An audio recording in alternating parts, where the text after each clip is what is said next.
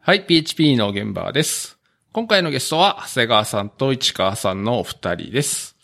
じゃあ、お二人簡単に自己紹介をお願いします。はい、えー、っと、長谷川です。えー、ツイッターはですね、アットトムゾーっていうやつで、えーやってまして、えー、っとですね、iOSDC とか、ペチパー会議っていうカンファレンスのオーガナイザーをやっていて、普段はですね、デジタルサーカスっていう会社で、えー、ペチパーとして働いています。よろしくお願いします。お願いします。はい。市川です。えっ、と、ツイッターはケイクペチパーでやってます。えっ、と、株式会社ビットフォレストというところで、まあ、普段は、えっ、と、脆弱性検査のサービスのバディというものの責任者と開発をやっていて、カンファレンスの方は PHP カンファレンス福岡を、えのスタッフをしています。よろしくお願いします。はい、お願いします。えー、このポッドキャストでですね、公式のハッシュタグとして、ハッシュ PHP 現場というのがありますので、えー、まあ、この配信を聞いてですね、えー、感想とか、あとご要望などあればツイートをお願いします。で、えー、今回ちょっと先に告知をしたいんですけど、まずですね、えこの PHP の現場の公開収録をやります。で、えー公開収録するのはですね、えー来月3月末にあるペチパー会議2019というところで、えー公開収録を行います。だ去年はですね、こう割とこう賑やかなとこでワイワイ言いながらやってたんで、あの、収録の音声は大丈夫だったんですけど、あの、当日聞きに来ていただいた方がですね、ちょっと聞きづらいみたいなことがあったんですけど、まあ、今回はそのセッション部屋なんで、割と皆さんに聞いていただけるんじゃないかなと思って、今いろいろ考えているところです。で、ペチパー会議はですね、3日間あって、えー3月30日の中日ですね、の1時半からの枠で1時間、えー行いますと。ね、あの、去年もやったんですけども、やることにいっぱいいっぱいで、まさか、その、ラジオで喋ってる声の方が聞こえないとは思わなかったっていうね。そうね。ノイズが入ったらどうしようっていうのにはね、考えが至ったんだけど確か、にね。やんないとわかんないね。やらないとわかんないですね。そうなんですよ。で、えっ、と、今からまあどういう企画でやろうかなと思って考えてて、まだちょっとゲストとかどうするか何も考えてないところなんで、えーこれ聞いてる方でですね、えーもしこういうゲストの方呼んでほしいなとか、こういう話してほしいなとか、あとなんか当日、う回答できるようなこう質問とかですね、いただければ非常にありがたいので、まあ先ほどのハッシュタグですね、ハッシュ PHP 現場をつけてツイートをお願いします。のと、あとまた去年もやったんですけど、まあ Google フォームかなんかちょっと用意して、あの、質問とかいただけると嬉しいです。あれだよ、あの、はがき台の紙にさ、書いといてさ、あの、印刷しといてさ、あの、お便り来てますってさ、それいいね。やろうよ。で、あの、リスナープレゼントっつってさ、じゃあちょっとシンバさん箱の中に手を入れて、ってこうシュッてやってさ、ラジオっぽいわ。ラジオっぽいよね。なんかノベルティとかあればいいんだろうけどね。ステッカーとかね。うん、そうだね。そうだね。ん。確かに。ですね。ね。あの、あのいい質問ありがとうございました。じゃあ手拭いみたいなやつ。ありあり。まあそんな感じで、はい、公開収録よろしくお願いします。で、えー、ペチパー会議が、えー開催されるので、じゃあ、ペチパー会議の実行委員長、長谷川さんちょっと案内お願いしていいですか？はい。えっとですね、ペチパー会議はですね、まあ、よくあるテックカンファレンス、えーでして、えー PHP なんとかではなくてですね、ペチパー会議にしたというのにはですね、あの、まあ、PHP の話をするんでもいいんだけど、なんか他にね、あの、興奮するような面白い話、技術の面白い話、PHP に限らず、えーやりましょうと。まあ、そんなようなカンファレンスでして、えーさっき、島田さんからもアナウンスあったんですけど、えー今年は3月の29、30、31と3日間で、えーやろうとしていまして、今ですね、えーこの収録時点で、えーチケット販売中、えースタッフ募集中ですけども、えー多分配信の頃には終わってるので、えーチケット販売中です。まあ、細かいね、あの、どういうことをやるかっていう企画、最後の方でお話ししようと、えー思うので、えー今のところこんぐらいに、はい、しときます。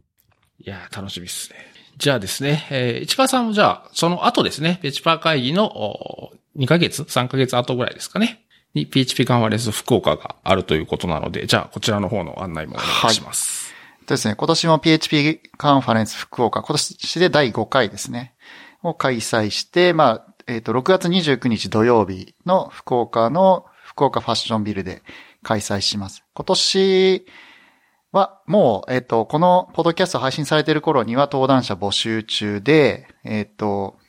3月20日締め切りですので、皆さんどしどしご応募ください。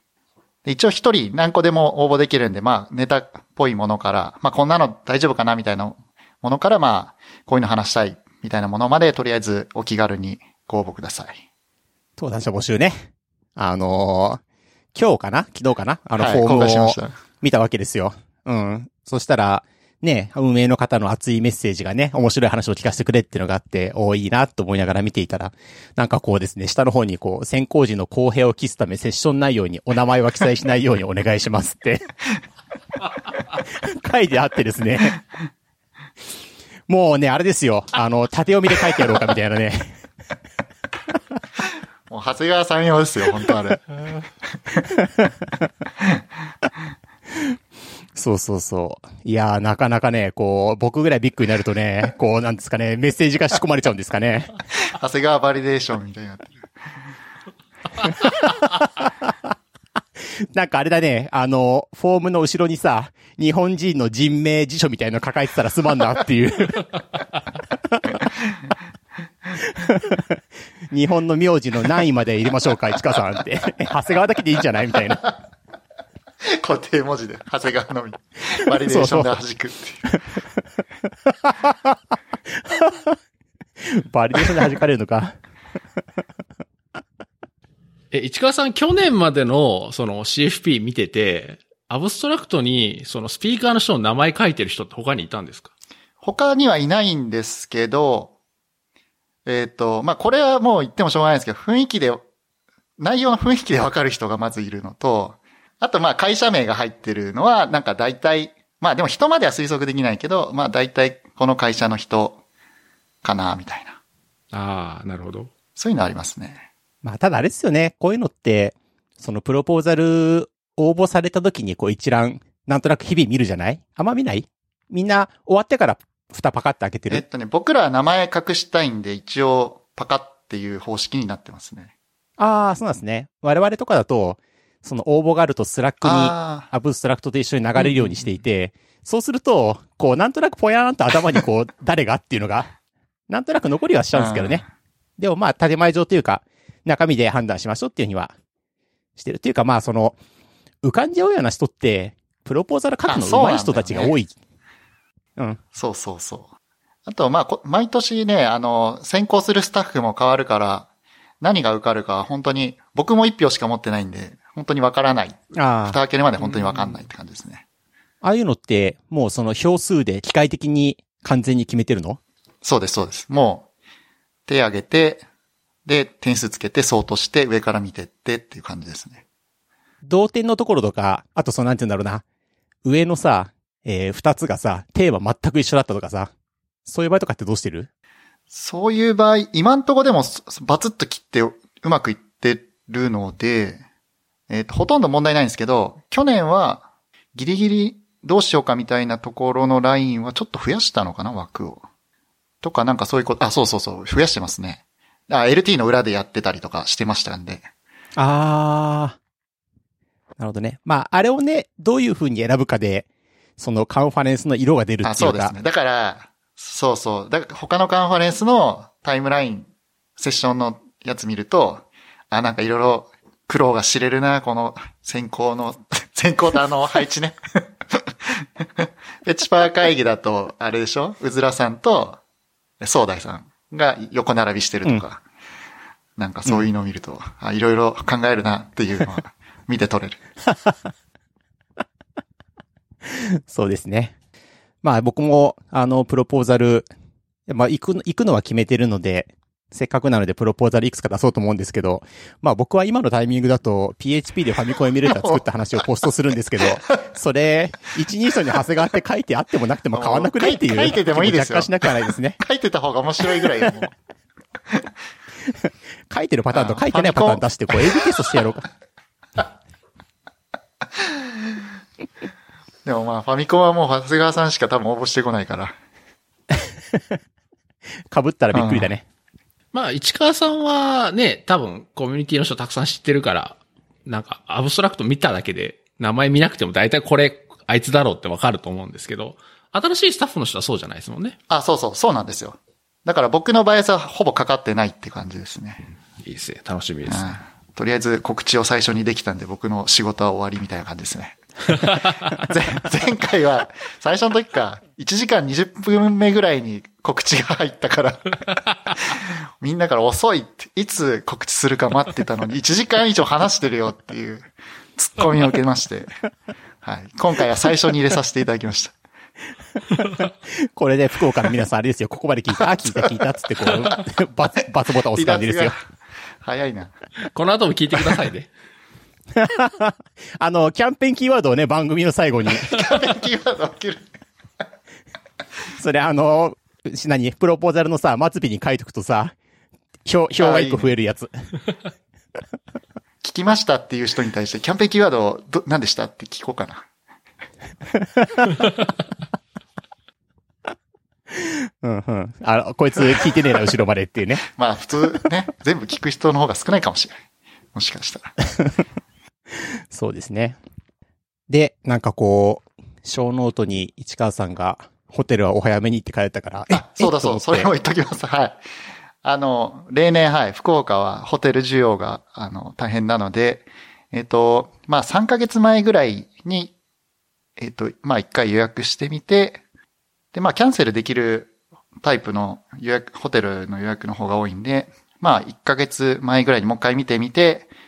安くなってたら取り直すみたいなことしてもいいんで、とりあえずまずどっか、どっか一部屋押さえた方がいいっていう形ですね。でただまだチケット販売もしてないんで、なんか、それを言うのも心苦しいんですけど、はい。であの、チケットも売ってないし、プロポーズ、スピーカーも決まってないし、今買ってる人は、ファン、ファンですよね。そうだね。熱心な。そうですね。あの、東京から行く方向けの、えーノウハウとしてはですね、あの、ANA の旅作っていうですね、旅を作るって書く旅作っていうサイトがありまして、そこでね、あの、エアーとホテルをまとめて買うと、まあなんかお値段的にもいいし、楽ちんで。で、僕買ったんですけど、えー飛行機の席予約もうできるんですよ。はいはい6月28日の。うんじゃあやってみようと思って見てみたら、前の方あらかた埋まってて、おおそうなんだ。そう。なので、決して早くはないっていう感じが。あうん。あ、なるほど。まあ、あれも20日前までだったらキャンセル無料なんで、それで取るのもいいですね。ね、仙台に行った時はね、その、見る、ひサイト開くたびに安くなってって、そうそう。僕、ホテル直で取ったんだけど、ホテルもなんか開くたびに値段がどんどん落ちてて、最終的に7000円ぐらい安くなったんですよね。あの、会場直結のホテルが。あれはなかなかビジネスモデルとして、ね、うん。このカジュアルにキャンセルできるっていうことの代償としてああいうことが起きてるんだよね。そうっすね。きっとね。うん、そうそうそうそう。ね。はい。市川のやることが少なくなってきたって書いてありますけど、ここは市川なんですか？私の、私のやることがとかじゃなくていいんですか？はい。私、今どこで読んだ？ああ、こっちね。うんはいはい。そう、最近。そこ？あ、そこね。ごめん気づかなかった。一人称問題ね。一人称問題。はいはいはいで、何やることがなくなったんですか？いや、やることそんなになんか、今年結構分担がバツッと決まって、うん。で、僕がなんかいろいろひ今まで広く入ってたのを、だんだん僕入んなくても、前、去年やってた人がいるから、その人がリードしてっていう形になってきてて、ああ。なんかそんなに僕の担当そんなに多くない。チケットとかは全部見てますけど、あの、チケットっていうかあの、あれ、バックログのチケットは見てますけど、あなんか僕がなんか、あえて動くみたいなのは少なくなってきてますね。だからそれがすごく、まあ新しい人もが、あの、ガラガラ入ってきていただいてるんですけど、スタッフで。結構前の人たちが、あの、すごく、あの、いうまく引き継いでくれて、だんだんだんだんやることがなくなってきたなっていう感じですね。いいことですね。うん新しいことできますね。そうそうそう、そうなんですよ。まあ、あれなんですよね。その、場所が同じで、スタッフもあらかた同じでやると、結構その、やっぱり、やりやすいんですよね。ああ、そうですね。で、会場の、会場の、なんていうんですか、会場のスタッフの人、会場の社員の人たちも結構分かってきくれてきてるから、あ、この人たちはここでこういうことしたいんだろうな、みたいなのは結構早めにフォローしてくれるんですよね。ね、あの、あれでしょ？懇親会で LT が用意されてるってやつでしょ？そうそう。何も言ってないのに LT を用意され、LT のプロジェクターが用意されてたっていう。びっくりですよね。うん、そのうちあれだよ、きっと。次、じゃんけん大会ですよね。台用意しますみたいな。はい。でもまあ今年もね、あの、会場を抑えるのすごく大変で、おー。3部屋以上空いてる日を6月で見つけようとしたらもう1日しかなくて、もうだからこの日にししたって感じですね。それっていつ頃撮ったの？今年は早くて2018年の夏、ん ?9 月ぐらいあ去年の、えっと、時、終わった後すから、えっと、まあ、とりあえず早めに抑えれるんだったら抑えちゃおうねっていう話があって、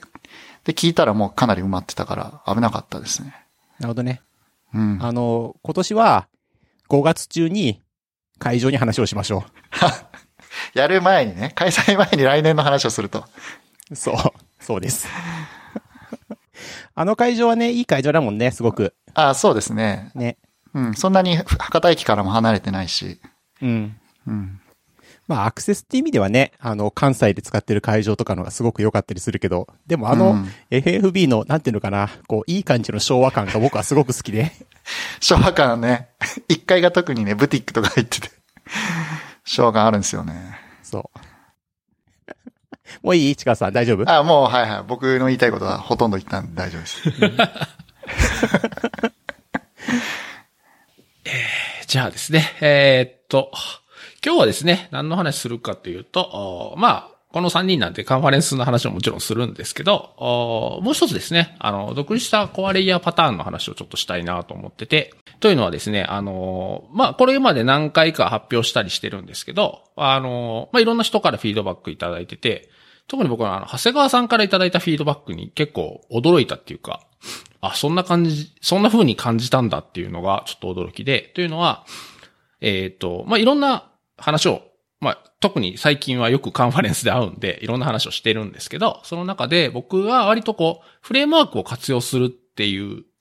ところから、すごく対極にいるような人に見えるみたいな話をもらってですね、あの、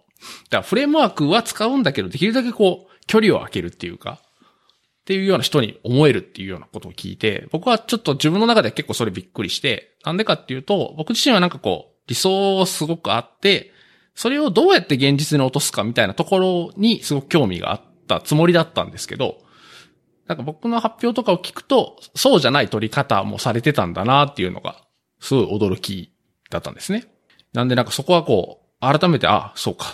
こう、何かをアウトプットしてみて、初めてそういう、こう、フィードバックってあるんだなっていうのを、なんか改めて感じた話でした。これ、シンバラさん、はじめに、この話したのっていつ頃？コアレイヤーパターンは去年の6月とか5月とかにブログに出したのが一番最初ですかね。ああ。だすなんか、福岡あたりから話をしてた。あれかな福岡の前夜祭とか、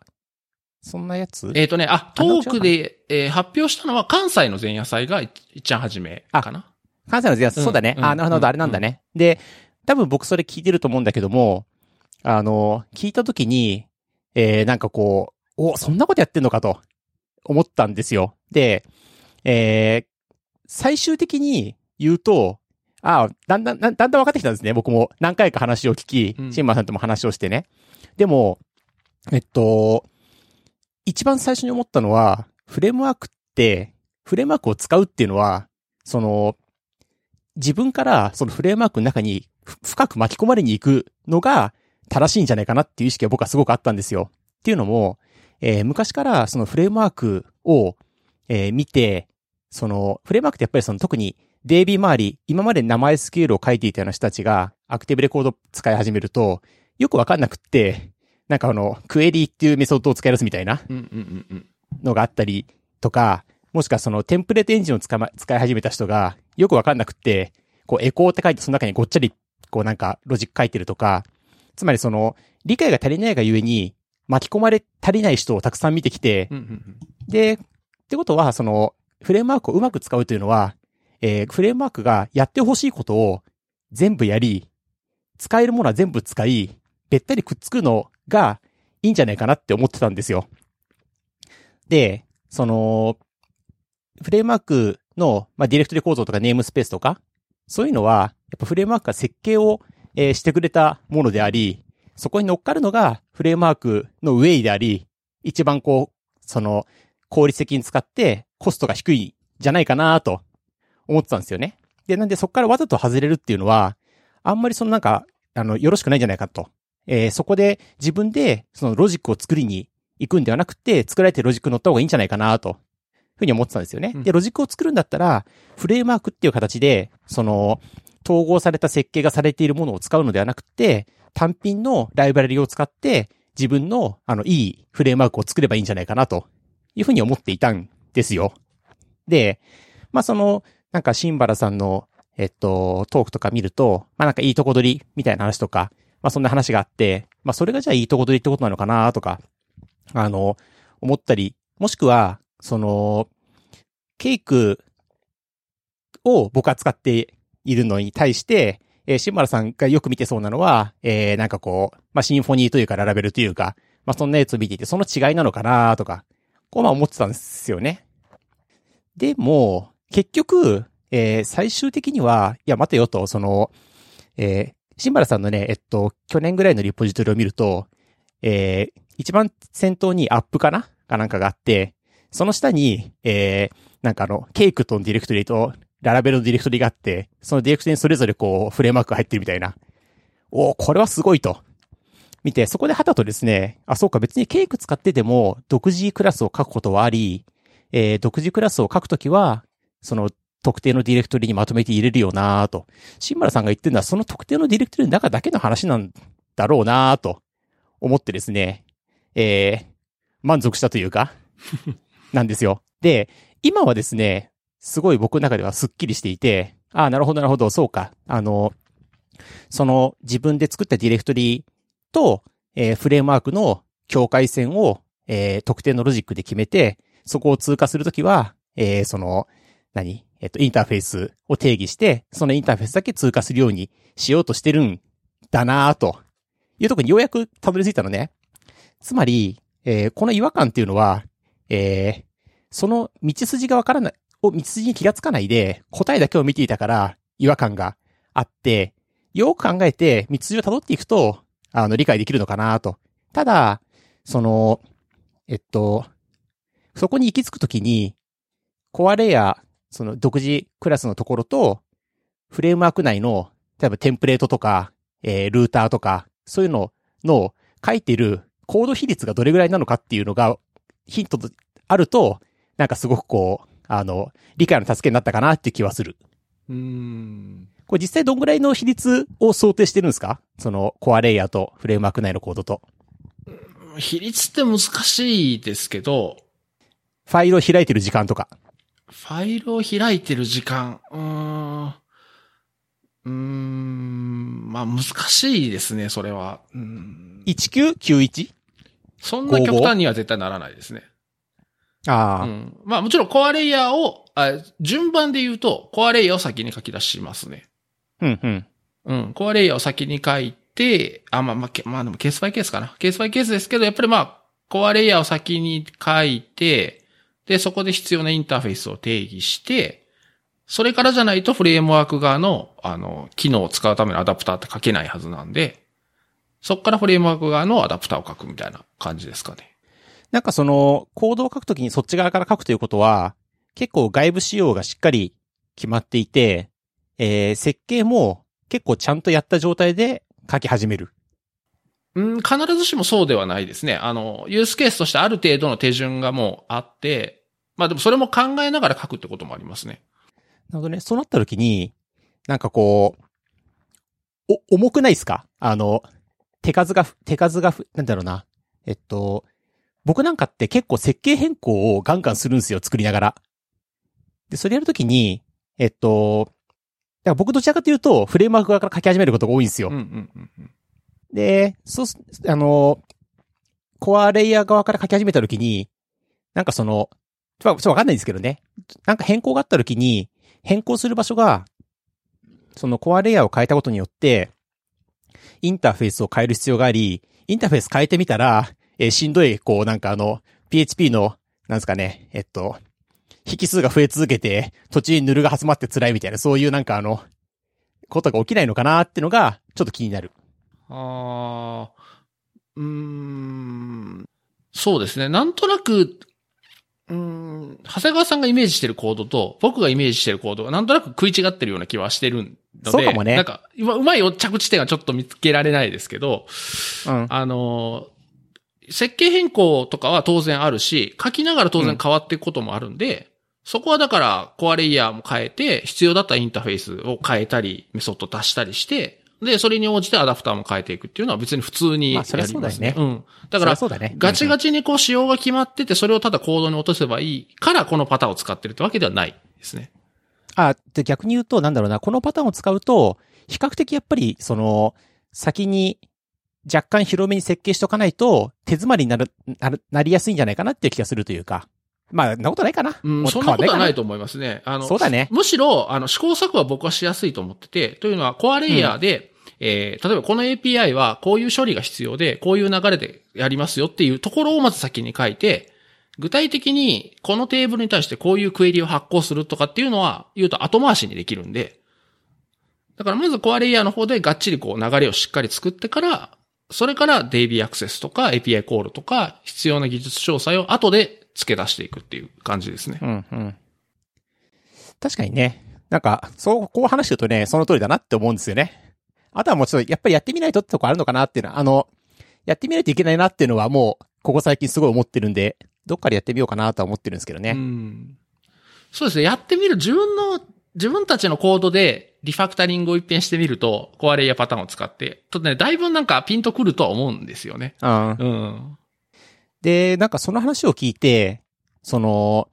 じゃあ例えば、えー、ケイク1から3に上げる話を考えたみたいなどうなるのかなって。つまり、あの、シンバルさんの話でそのフレームワークが変わってもって話がたまに出てくるじゃないで、僕ちょっと正直、フレームワークが変わってもっていう話って、ちょっと例として挙げるには、極端すぎてあんまり適切じゃないんじゃないかなっていう気は、こうししてはいるんですけどね。まあ、バージョンアップの話だと、の方がいいかなとうん。いうふうに思った時に、こう、まあ、ケークとかだと、そのなんですかね、えっと、ユーザーズっていう、えー、なんだこれ、プロパティがコントローラーにあって、それをファインドってやるとこう、DB 引っ張ってこられるわけですけど、うんうんうんこれはこの this っていうのはフレームワークなので、この、こう、えー、ファインドを書くのは、フレームワーク側に書くんですよね。うん。まあ、フレームワークのどっかには書かないといけないでしょうね。そうだよね。あの、コアレイヤーの中じゃないってことだよね。あ、そういう意味では、だから、コアレイヤーの方では、ユーザーのデータを取ってくるっていうインターフェースを切っておいて、で、コアレイヤーの中はそのインターフェースだけを呼び出すと。呼び出せば、その裏がどうなっていようが、ユーザーデータが取ってこれますと。おほー。っていう仕組みにしといて、あとはそのフレームワーク側の方で、そのインターフェースをインプリメントして、その中では多分そのユーザーモデルを使って find していくっていう感じですね。その、インターフェースを、えー、インプリメントしたクラスっていうのは、それは、フレームワーク側っていうことなんだね。まあフレームワークに、こう、くっついてるアプリケーションっていう意味合いではそうですね。ってことだよね。でもそれは、じゃあ、あれなんですかね。えっと、まあ、えー、なんだ、独自のクラスを置く場所、つまり、コントローラーとか、モデルとかテンプレートを置く場所ではなく、独自のクラスを置く場所に、そういうのを用意するみたいなこと？そうですね。独自のクラスの方に置きますね。うんただ、とそれは当然フレームワークの機能を使ってるので、フレームワークには依存してるっていうもものにはなりますね。なるほど、なるほど。うんじゃあ、えっと、何も考えずにフレームワークを使い、独自クラスを作って、その中に独自のロジックを入れるっていう状態と比べると、その独自クラスのところが、その中で二つに分かれていて、フレームワークに依存している部分と、そうでない部分に分かれてるってことなんだ。そうです。それがだからレイヤーが分かれてるってことですね。なるほど、なるほど。なるほどね。そこの、だから、あれだから、あれかな、そのレイヤーが分かれているところが、どういう、その比率、全体のアプリケーションがあったときに、どういう比率で分かれてるかっていうのが、あの、しちょっと理解できなかったので、イメージ的には、なんかこう、えー、ほとんどないみたいな、フレームワーク側は。で、そうすると、あの、ふそれフレームワーク使っても美味しくないんじゃないみたいな気分になるというか、とこなのかもしれないなと、うーん。ちょっと思った。あこれ、アプリケーションが、えっ、と、なんだろう、た、単純にそのフレームワーク、なんでもいいんだけど、データベースから単純に持ってきて、それを単純に表示するだけみたいな画面が9割ぐらいだと、ちょっとそのコアレイヤーパターンとか、いろんなパターンが重い感じがして、いわゆるケイクの、あの、ペイクで出てくるような、その MVC の、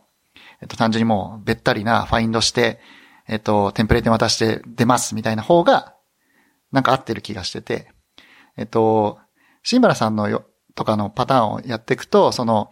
データとかを、まあ、セーブしたり、あと、フェッチしたりした後に、何かいろいろ計算をして、で、コントローラーに戻して、テンプレートに渡すみたいな、とこの何、何かをしてみたいなところが、比較的いろいろあると、すごく生きてきて、で、そこがその、どこのフレームワークにも依存してない、ライブラリにも依存してない状態で、えっ、と、保てて、で、そこを見ると、えっ、と、シマラさんのコアレイヤーパターンだとユースケースってとこに入ってて、そこを見ると、処理として何をしな、何をしたいのか、何をするべきかみたいな、えっ、と、メソッドが書かれてて、その具体的な方法は、えっ、と、あの、も、そ境界線を分かれた方にあって、えっ、と、その具体的な、その処理の方は、そこはもうフレームワークの機能バリバリ使ってもいいし、何してもいいですよっていう分かれ方になっている。なので、どれぐらいその、自分たちの独自のロジックが豊富なアプリケーションなのかどうかによって、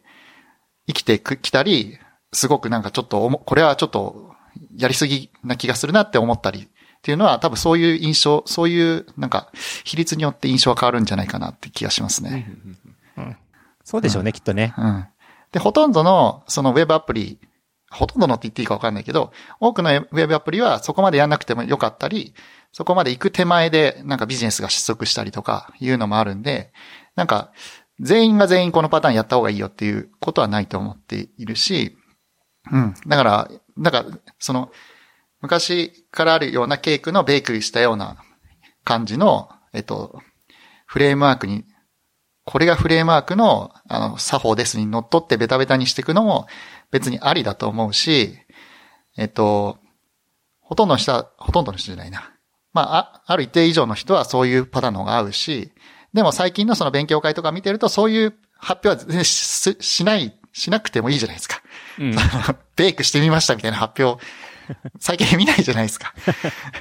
だから、なんか、その、よく聞こえてくる声だけで見ると、シンバラさんたちのような、とか DDD みたいな話とか、なんかそういう方の声はすごく聞こえてくるんだけれども、実際現場の方に行くと、いわゆるその、それがメメジャーじゃなくて、えっと、べったりな方もかなり使われてるっていう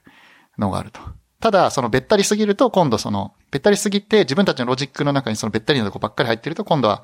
例えばそのケイク2から3に上がった時に、うんえっと、データベースの、えっと、あデータベースから持ってきたデータの返り値が配列じゃなくなった時にすごく大変になったりとか。それ一個境界線挟んどけば、ここはもう絶対配列で処理するみたいにしとけば、そこは境界線上で、えっと、フレームワークべったり側は修正しないといけないんだけれども、自分たちのロジックの方は全部守られてるっていうそうだよね。感じです。うん。うん。ただ、コアレイヤーパターンも、えっ、と、まあ、なんかやってみないと本当にわかんないし、あの、実は僕はちょっと自分のアプリケーションに、を、えっ、と、シンバラさんにちょっと一時期手伝ってもらったことがあって、で、僕のこの、ちょっとケークっぽい感じになっちゃってる、このやつを、もう好きに、好きにやってくれと。いいね、それ。そうそうそう。シンバラさんの、あの、これがいいっていうパターンでやってくれって言って、コアレイヤーパターン適用してもらって、見て、なるほどねって。自分のもう、全部自分の頭の中に入ってるコードが、こうなるんだっていうのが分かって、すごく腑に落ちたってところあります。ああ、うんなるほどね。まあそうだよね。その、えっと、フレームワークに依存しなくていいところまで依存することはないからね。うん。一一部はやっぱりね、あの、それがフレームワーク側にコード書いた方がいいケースは間違いなくあるんですけど、これちなみになんかその、シンバラさん、えっと、えーコアのフ、コアのロジックがあって、えーそこで、なんかこう、処理を継続してやるときに、トランザクションの中に入れたいとかいうときってどうするの？トランザクションは、まあ、いくつかやり方はあると思うんですけど、あの、例えば、その、えっ、と、インターフェースを切るときに、インターフェースの中でなんかこう、まあ、例えばセールとか、なんかメソッドを作って、で、それをアダプターとしてフレームワークの機能を使って実装するんですけど、そのインターフェースをインプリメントしたクラスの中でトランザクションを発行するあ、そうかそうか。それはそうだね。っていうのも一つですし、あとは、あの、コアレイヤーの方でトランザクションの開始とか、ロールバックコミットっていうインターフェースを作ってしまうんですね。で、それの実際の SQL を発行する部分はフレームワーク側に置いておく。うーん。それはなんだ？そのインターフェースを持ったオブジェクトが注入されてきてるってこと？もちろんそうです。そうだよね。うん。なるほど、なるほど。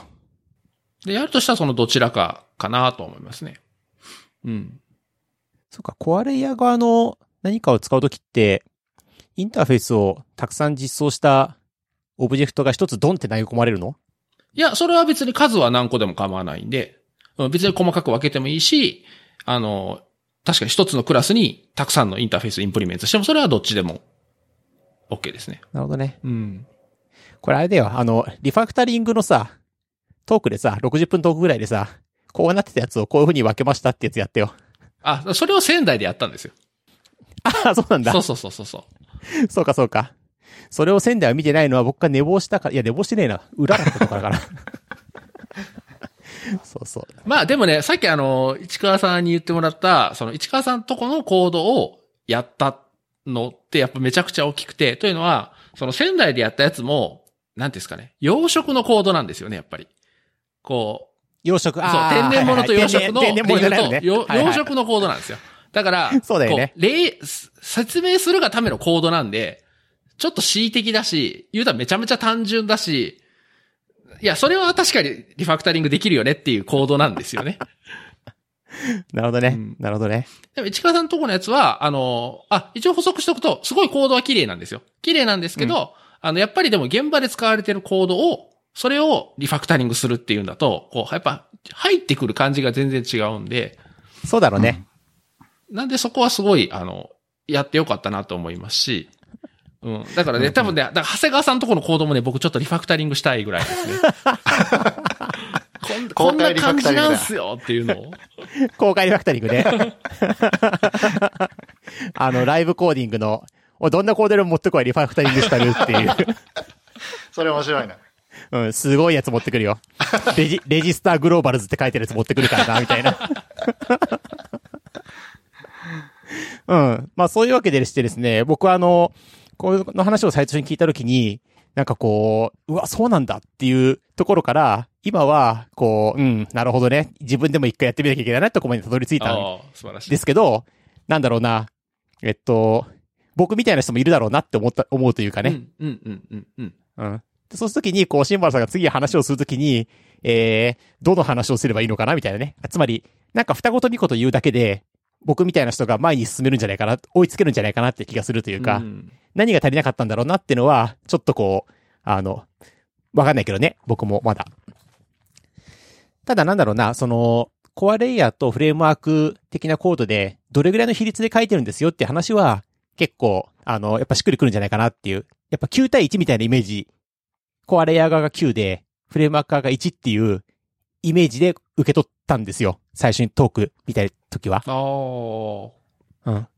で、そんな極端じゃないっていうのを聞くだけでだいぶ違うかも。ああ、なるほど。うん。そうですね。1、1のイメージは、僕はあんまり受けなかったというか、その、えっと、フレームワークに依存する部分って、やっぱりどうしても、なんかできてきて、そこはね、やっぱりい、いくら綺麗に分かれていると言っても、えっと、フレームワークのメジャーバージョンアップとか、フレームワークごと切り替えるとかになったら、そこはそこで苦しみはす、やっぱり受けると思います。でもそれはどうしようもなくて、全部丸ごと苦しむのか、えっと、3分の1は苦しまずに3分の2だけ苦しむのかみたいな。うん、うん。そうまあ、それはア。プリケーションごとによって比率は違いますけど。うん。だから、なんか、すべてが解放されるわけじゃなくて、依存してるところはどうしても解放されないと。ただ依存してないところは解放されると。単純にそれ、それだけの話で、依存してないところ大きいアプリケーションだったら、かなり助かるし、で、その依存してるところはガンガンもう依存しても、な、どう依存してもいいし、どういう、どう実装してもいいっていうのは、シンバラさんの、あの、コアレイヤーパターンで、だから、あの、もっと綺麗に分けましょう。もっと、なんかきっちり、ガツッと分けましょうみたいなパターンも、あの、シンバラさんに見させてもらったんですけど、まあ、それよりはこれぐらいスパッと分けといた方が、あの、現場には入りやすいなっていう。てか、その僕、うん僕の、あの、アプリケーションに適用してもらった時も、一応いくつかのパターンでやってもらったんですよね。コアレイヤーパターンじゃないパターンもやってもらって、まあいろいろ見た中で、あ、コアレイヤーパターンがやっぱりしっくりくるなと思って、じゃあこれでお願いします。もうそ、それで好きにしてやって、やって、一回やってみてくださいっていう形にさせてもらったんですよね。えそういう意味で、シンバラさんは現場を、にかなり寄り添った発表というのは多分そういう、あの、視点からの発表だと思う。ー、なるほどね。素晴らしい。もう僕、市川さんと二人で発表しようかな、これから。僕僕副音声しましょう僕が言いたいことをもう今言ってもらった感じですね。そう、僕副音声でね、裏番組で入ってきます。今、シンバラさんこういうこと言いましたけど、つでもね、僕、あの、長谷川さんが、あの、いろんな解釈をしてるっていうのは、実は僕の説明の仕方も一因があって、というのは、僕も今ほどスッキリとこのコアレイヤーパターンの概念っていうか目的とかがパチッと定まってたわけじゃなくて、初めは、あのパターンの構造は一緒なんですけど、いろんなやっぱり目的が実は含まれてるんで、例えばその、えードメインレイヤーとかを抽出するためにアプリケーションと実装の部分を分けましょうみたいなところも要素としてあるんですよ。だから、そういういろんな要素をですね、盛り込んだ状、まだ整理できてない状態で、特に関西のその勉強会の時は、バーッと話したんで、なんで多分ちょっとね、混乱するっていうのはね、あると思うんですよね。そうだね。あとはまあその、えっと、実装の話になって、えーインターフェースでっていう話とか出てくると、若干そこにもひひひあの、引っ張られるところあるんでね。うーん。あの、なんていうんですかね。こう、こうした方がいいよね。そのための方法、方法論として、こうやって分けるといいよねっていう話が、あの、やっぱ、初めて聞くと一緒に入ってくるんだよね。うんうんうんうんうんで、やっぱりメッセージの一番強い部分っていうのは、その、フレームワークに依存する必要がない部分まで依存しない方がよくて、えそこはちゃんと切り分けておこうよっていうのが、まあ、一番根っこにある、そのメッセージだと思うんだけども、そ、そこが僕には見えなかったんだと思うんだ、きっと。まあそうですね。特にまあやっぱり、コード例があった方が分かりやすいと思うんで、やっぱり発表にはコード例を入れるんですけど、入れると確かその実装の、そのコード例のコード自体にすごく注力してしまって、なうんなんでそれ分けるんだとか、それこそさっきの、ここは依存していい、ここは依存しないようにするとかっていう話よりも、実際の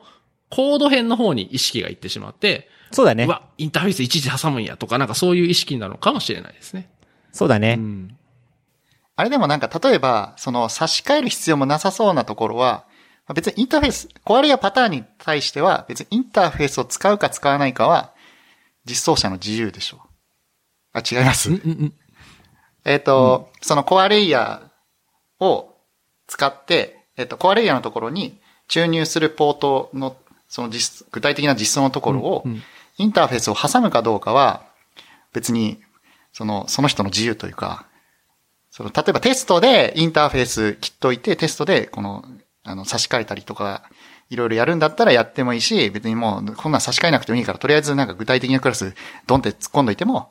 えっと、ユースケースクラスは、そ、そ、それを、えっと、単純にそういうものとして使ってるだけだから、いいでしょ。っていうパターンもある。あ、それは、えっ、と、そのユースケースクラスに与えるインスタンスが、あえっ、と、フレームワークに依存してるかどうかですかね。フレームワークに依存してないもんだったら、具象クラスを、あの、コンストラクタの型宣言に指定してもいいと思いますけど、フレームワークに依存してる、例えばエロクワントモデルとかをそこに与えちゃうと、それはユース、あの、フレームワークに依存することになるんで、ああ、そうそう、うんそうですね。うんうんうんうん。あ、そうそう。で、その、一個ラッピングした、とエロクエントクラスとかを異常して使ってるようなラッピングしたクラスを突っ込むときに、インターフェースを切る、作るかどうかは別にどっちでもいいんですよね。うーん、まあ、すいや、えっ、と、フレームワークに依存しなければ大丈夫です。もちろん。ああ、そうそうそう。うんそうそうそうそう。あ、だからユースケースクラスが使う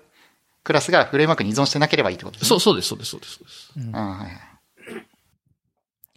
大体ね、そのインターフェースを使うっていうのは、その設計をするにあたって、えー、その、何、メンテナシビリティであるとか、あとその、えー、IDE のヘルプであるとか、もしくはその、なんですかね。まあでもそのどっかな？を得るのに都合がいいよって話であって、基本的なメッセージは、えーその依存を独自ログ軸に持ち込まないっていうことだもんね。そうそうですね、そうですね。え、インターフェースそんな使わないですか？僕はそんなにインターフェースを使うことに特別な感情はないので、なんか別に、いや、インターフェースでいいんじゃないって思ってしまうんですけど、そ、そんな特別なえー感じします？使わなくていいなら使わない。あ、そうですか。うん。えー市川さん、ナチュラルにインターフェース定義する？いや、えっとですね、使、僕は別に、えっと、使わなくていいとか使ってないですね。で、なんかあの、えっと、えっと、バリエーション、バリエーションが出るところは使ってます。だ例えば、バディの話でいくと、プラン、課金プランみたいなのがあって、そのプランごとになんかちょいちょい違っ、同じような、同じメソッドとか呼ぶんだけど、中の実はちょっと違ってたりとか、まあそういうところは、えっと、プラン、プランを、あの、定義した、えっと、インターフェースを作って、そこに、そこを入れてますね。それはあれだよね。えっと、そのインターフェースを持っているオブジェクトを突っ込まれる何かあるってことだよね。課金あ、とか。そうです、そうです。あの、だからほ、そ他のその、クラスが、まあ、コントローラーとか何でもいいんですけど、まあ、その、えっと、インターフェースを使ってる具体的なクラスを呼び出して、で、そこで、えっと、その、お客さんのプランのオブジェクトが返ってきて、で、どんなプランでもよくて、それは。で、単純に同じような処理を共通化して流してるみたいな感じですね。そうだよね。というわけなのでですね、あの、そんなに書かないです、インターフェース。なるほど。いや、インターフェースって、あの、そのバリエーションを出すっていうのも一つなんですけど、もう一個が、その、コアレイヤーパターンがまさに使ってる方法なんですけど、その、ユースケースクラスとか何かのクラスが、何かこう、例えばデータベースアクセスとか他のものに依存しますと。その依存をインターフェースで定義するっていうような使い方もあるんですね。だからこの場合は別にバリエーションは1個とか2個とか別に関係なくて、単にそのクラスが依存しているものを全部インターフェースで定義しておくと。しておけば、あとはそれがどういう実装であるかは、そのユースケースクラスは気にしなくていいわけですよ。インターフェースさえ満たしてくれたらいいんで。その時のインターフェースってどういう名前になる？名前はもういろいろですかね。まあ別にその、なんとかリーダーとかでもいいかもしれないですし、ああ、なるほど、なるほど。それはよ用途によりけり、わかりやすい名前であれば何でもいいと思います。の、能力を表した名前？そうです。その欲しい操作を示したそうそうだね。あ。そうだね。うんそうだよね。まあ、これ、でもあれですよね。なんか、どっかでも話し、します話したけど、なんかそのインターフェースを、そういう使い方をするとのって、いわゆるなんかこう、えー、従来型の古い言語の概念がひっくり返る、ひっくり返して考えるみたいな話をしてたよね。あの、DIP ですね。うん、うん、そうですね。うんうんうんその脳みそをそっちに持っていかないと、そういう使い方は、てか、そもそもたくさん作ろうと思わないと。うーん、うん、うん、うん。まあ、うん、そう、まあ、そしてそのバリエーションがあるから、インターフェーススキルっていう発想だと、確かにそうなるかもしれないですね。そうだよね。うんまあもちろんそれも一つの使い方なんですけど。まあそうですね。まあ僕が普段作ってるのが本当にもうなんかケークのベイクしたようなやつと、あとは、あの、クソでかいドゥルーパルの、あの、プロジェクトで、ドゥルーパルプロジェクトとかだと、あの、モジュールを作って、機能を作っていくんですけど、モジュールって、こうちっちゃいパッケージで、その中にルーターとか入ったりするんで、なんかこう、分けるほどでかくなんないみたいなうん。こともあったりして、まあ普段何やってるかにもよるのかなっていう気はしますけどね。あもちろん、それはあると思いますね。ううんん。さっきも市川さんも言ってましたけど、僕もすべてのアプリケーションでコアレイヤーパターンとか、その DDD のレイヤードアーキテクチャとか採用すればいいとはうん全く思ってないんで、うん、うん。それはもちろん関わるアプリケーション次第っていうのはありますね。うん。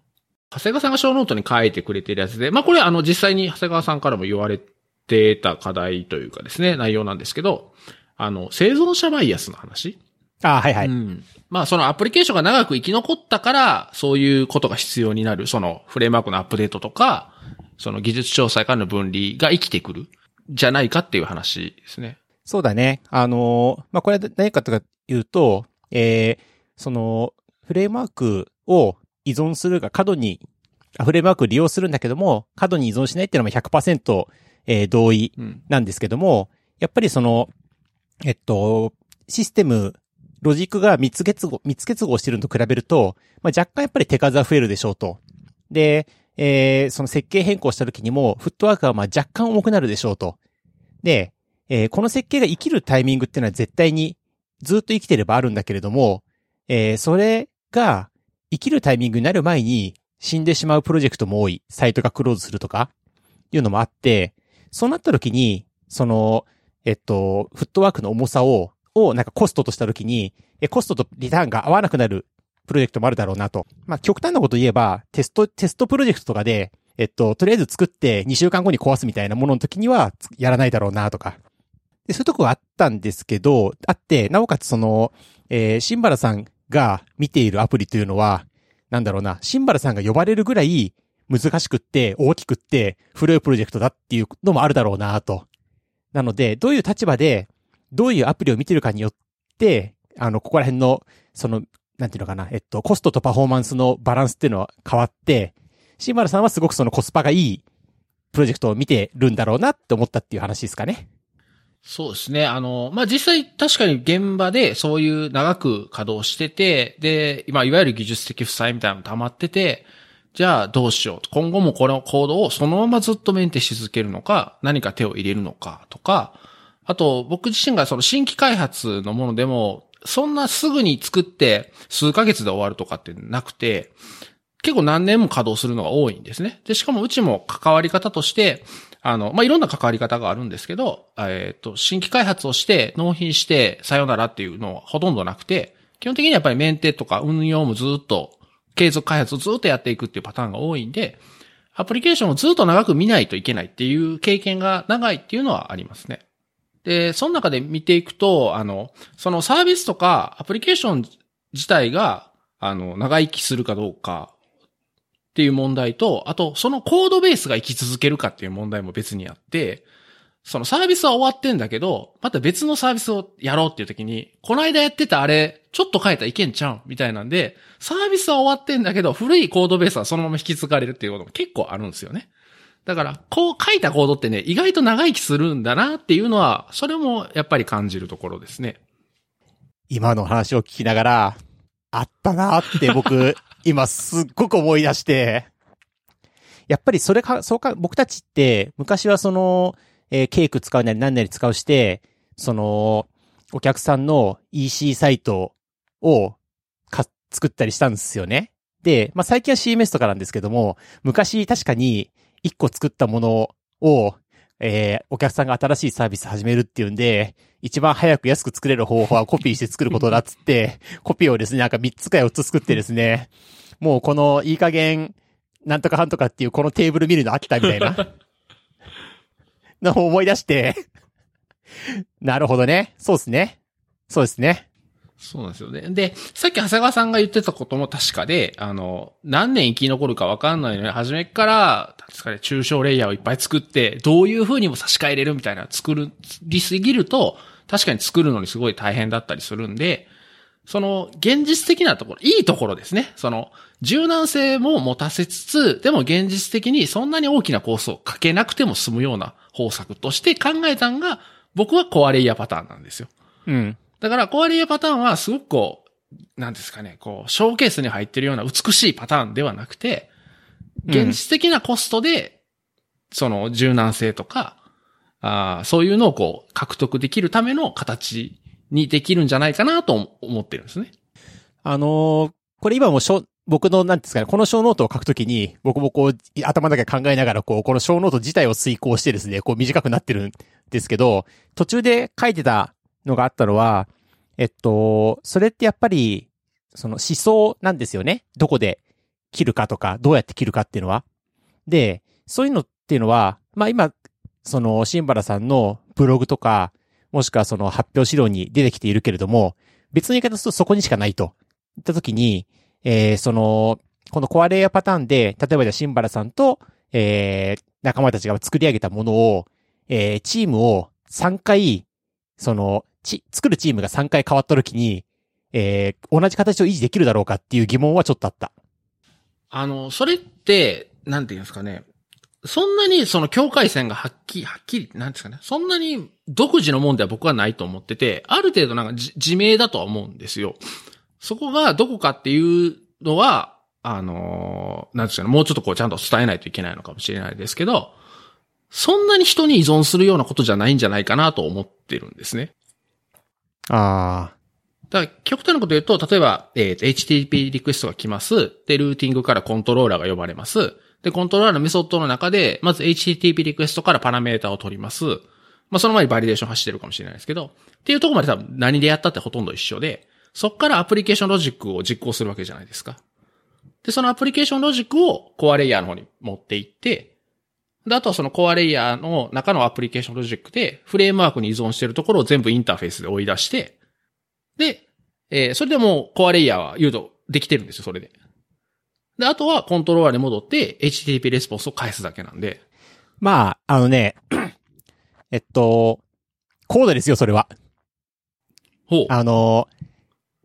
なんだろうな。例えばその、何も知らない、えー、開発会社に、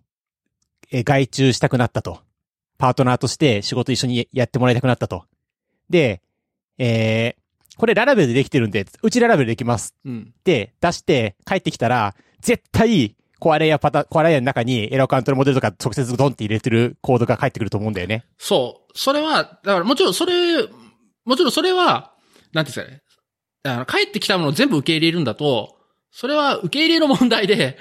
あの、あ、そうね。うん、もあるんですけど、いや、僕一つ今考えてることは、その、うん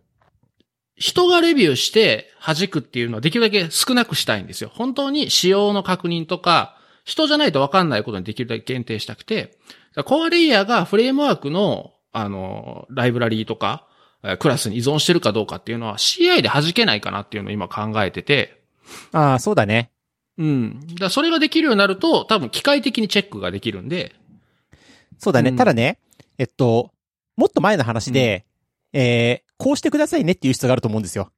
それやっぱさ、あの、コードレビューで弾くのは遅すぎる。それはね書いちゃってるから。で、CI で弾くのも、ちょっと遅いかなと思っていて、その前に、このプロジェクトは、ララベル使ってるんだよ。プラス、こうなんだよって言ったら、ああ、はいはいっつって切り出されるような。そういうのがあるといいよね。そうですね。だまあでもそれは当たり、普通にあるんじゃないですか。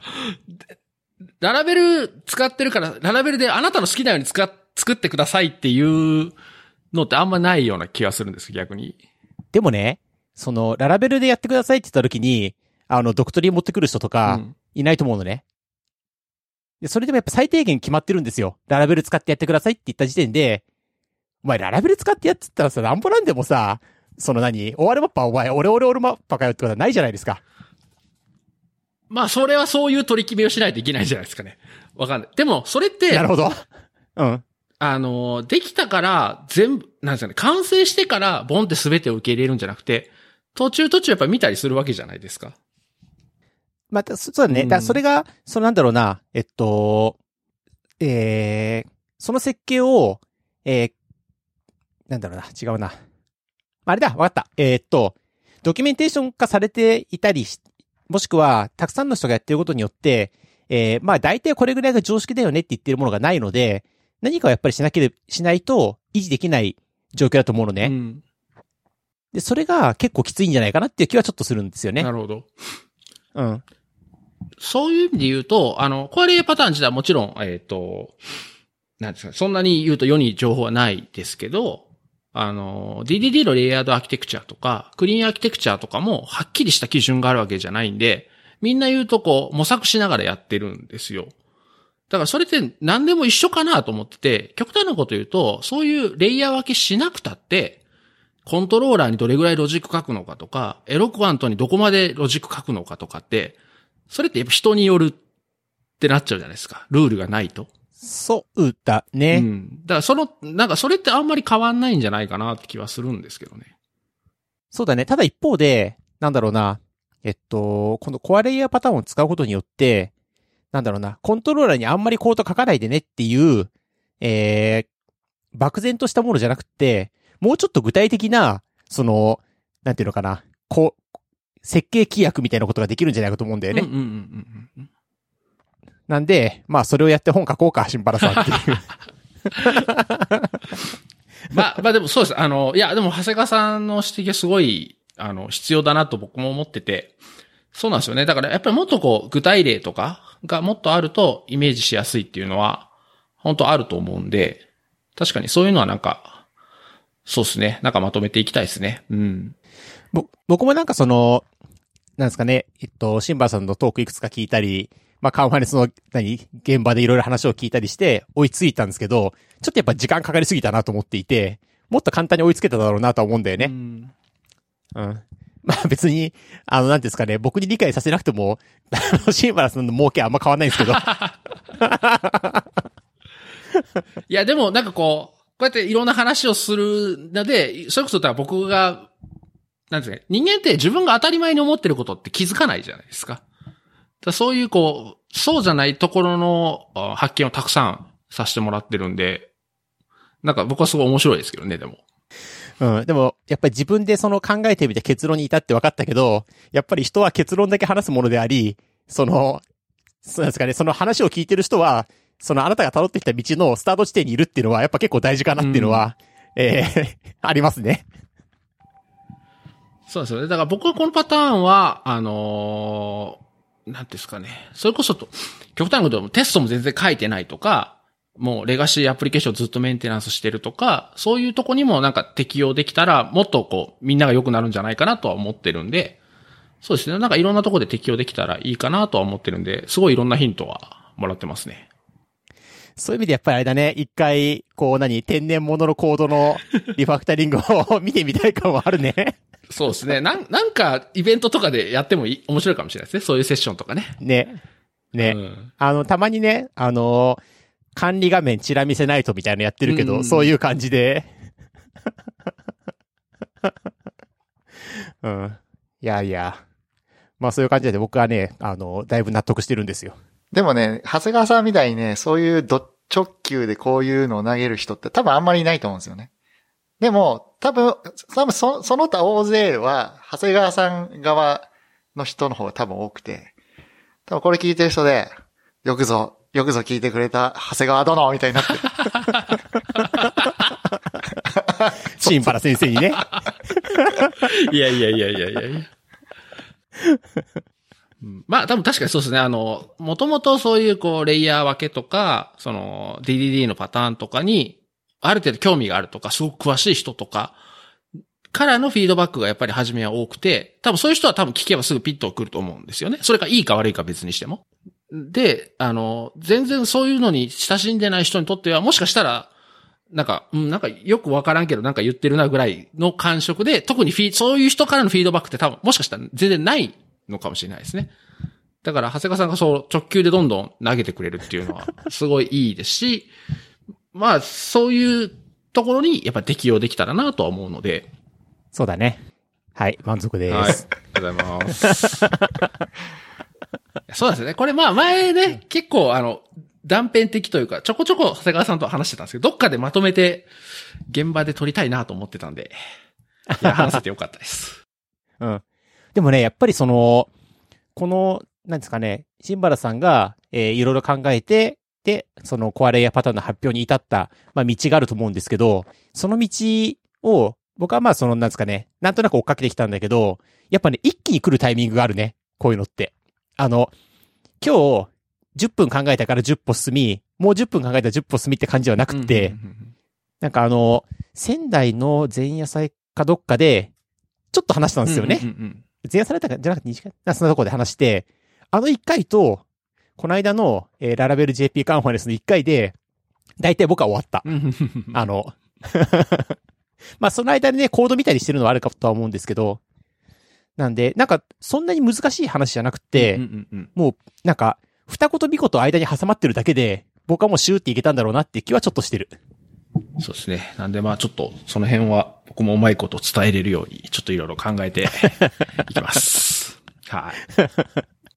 そうだね。今年、こうあれでしたですね。今年のカンファレンスでこう、なんですかね。僕が、がいた位置の人にも届くトークに進化するみたいな ことですかね。まあでもさっきのリファクタリングがなんかだいぶ、なんか効果的な気はしますけどね。そうだね。で、やっぱりその、さっき、シンバス言った養殖天然って話は本当に大きくって、やっぱり養殖のコードっていうのは、なんですかね、こう、おっしゃる通りですよねうん。そう、そうなんですよね。うんね。なんで、なかなか難しいとこありますね。はいキャンディーケーンだよ、キャンディーケーン。どう、どういう実装になってるかお僕も知らないけど、でも、シンバラさん、キャンディーケーンのプロジェクトやってませんでしたっけ？一応ちょっと手伝ってましたね。あれはケイク、ケイク2で実装したレッドマインの、えっと、クローンですね。うん、うん、うん。だもう、Ruby のコードをひたすらケイク2に写経していくみたいな感じで作られたやつですね。だあれですよ、その、ケイク2のキャンディーケーンの一部を、えーコアレイヤーパターンにして、で、ケイク3にしよう。一気に話がでかくなったなる。ほどね。キャンディーケインは今もあるのかな？いや、それはどっかにあるよ。なんかあの、キャンディーケーン、あの、クリスマスシーズンになるとググラビリティが下がるっていう話を聞いて、すごい面白くて。クリスマスのね、あの白赤のキャンディーでしょ。そうそうそうそう、あれがキャンディーケーンで、本当にそうクリスマスシーズンになるとキャンディーケーンっていうのが増えるっていう。お、2017年にコミットがある。おっていうか、キャンディーケーンむっちゃちゃんとウェブサイト作ってんな。まあ、これはもう本当に天然物でしょうん。そうですねで、。ケイク2で結構みんな苦しんでる人結構今もいるじゃないですう。か。ああ、見たいかも。そこら辺をなんかうまく適用してみて、こうなるよっていうのはすごく、ただな、うんどこを、どこを切り出すかによってなんか、ボリュームが全然違いそうですけどね。うんうんうんうんうん。確かに。まあ、そこはほら、あれですよ。でもやっぱりこう、天然のコードなんで、好きなとこ選べばいいんじゃないですかね。シンバラさんが書いたところをやってみればいいんじゃない？いいね。いいっすね。あ、確かにいいかも、これ。どこ書いたんだろう、俺。まあまあいいっすよ。別に僕書いたとか、あの、僕も全く覚えてないんで。うん、ど、ど、どこでも一緒ですね。で、なんかリファレクタリングし始めたらさ、あれこのコードなんか、俺臭いみたいな。あ、ちゃんとベイグラントがある。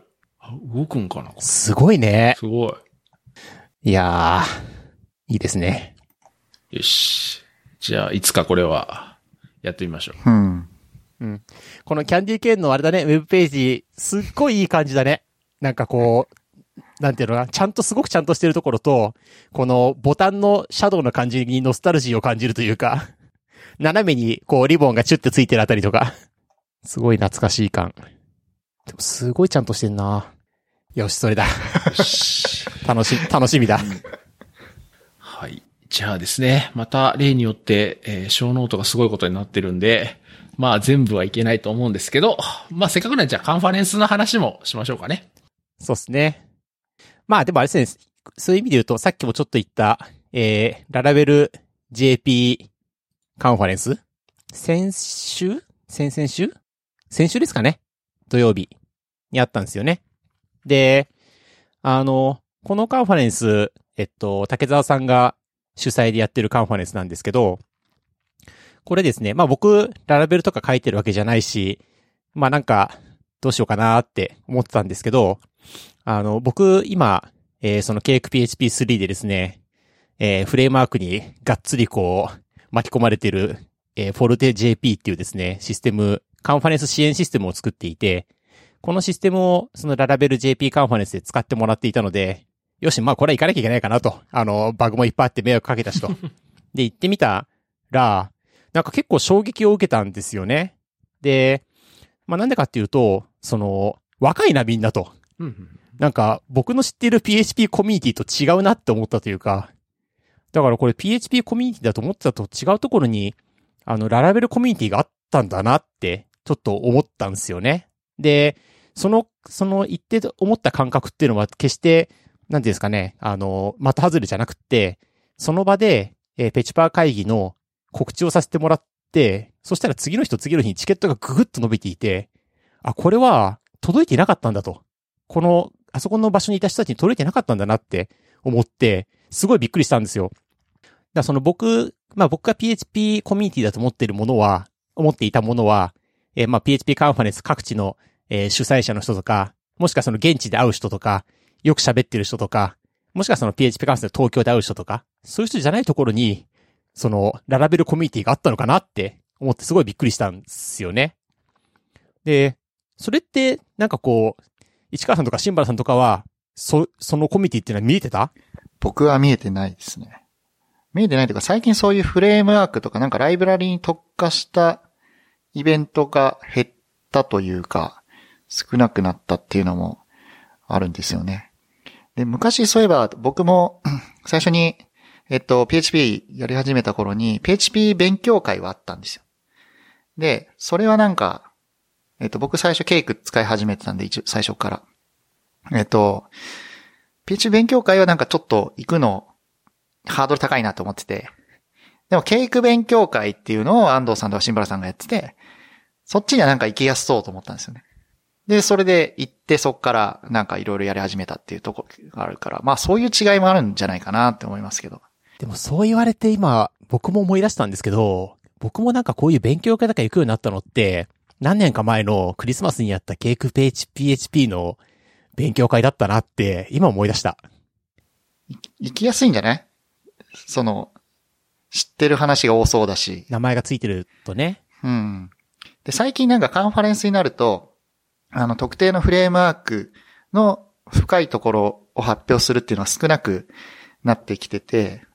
まあそういう意味でなんかやっぱ発表する側も、まあ、例えばフレームワークの名前をタイトルに入れてみたけど、えっと、これは PHP カンファレンスなんとかだから、えっと、そうじゃない人にも届くような発表にしようかなとか、多分多分そういう意識が出てきちゃうと思うんだけど、ララベル JP カンファレンスはもうララベルの話のセッションが一日ズドンって一部屋であって、もうそこはもうララベルの話だっていう、だから発表者も気軽にその、あの、ララベルだけにフォーカスできるし、聞く人もせっかく来たんだからララベルの話聞こうって言って聞けるしっていうので、なんかすごくいいなと思ったんですよね。あの、今の話すごいこう、おおって思うのは、あれなんですよ。カンファレンスやってると、だんだん名前が、名前がこう、きつくなってくるんですよね。あの、iOSDC をやってると、iOSDC なんですよっていう話になってくる？で、そこでじゃあなんか、えーファミ、PHP のファミコンエミュレーターの話をするとどうなのみたいな話になるはいはいはい。わけですよ。で、まあ我々はペチパー会議なのでペチパーがとか言ってるんですけど、その、解釈を広げる方向に行くんですよね。で、その方が、えーそのお客さんをたくさん呼べるだろうなと思うと。のに対して、今の話は、えー狭い方が客をよ、お客さんを呼べる可能性があるっていう話であり、すごいなと思うのと、に加えて、さらにすごいのは、え狭めたにもかかわらず、ララベルって言えば、人がたくさんいるっていうのがさらにすごいなと。そうですね。初回で300人超えてますもんね。これはね、すごいですね。やっぱ広げるとぼやけちゃうってとこもあるのかな。うん、なんかこれはもう本当になんかマーケティングの話に近いしいものがあるけど、すごく狭めて狭めて、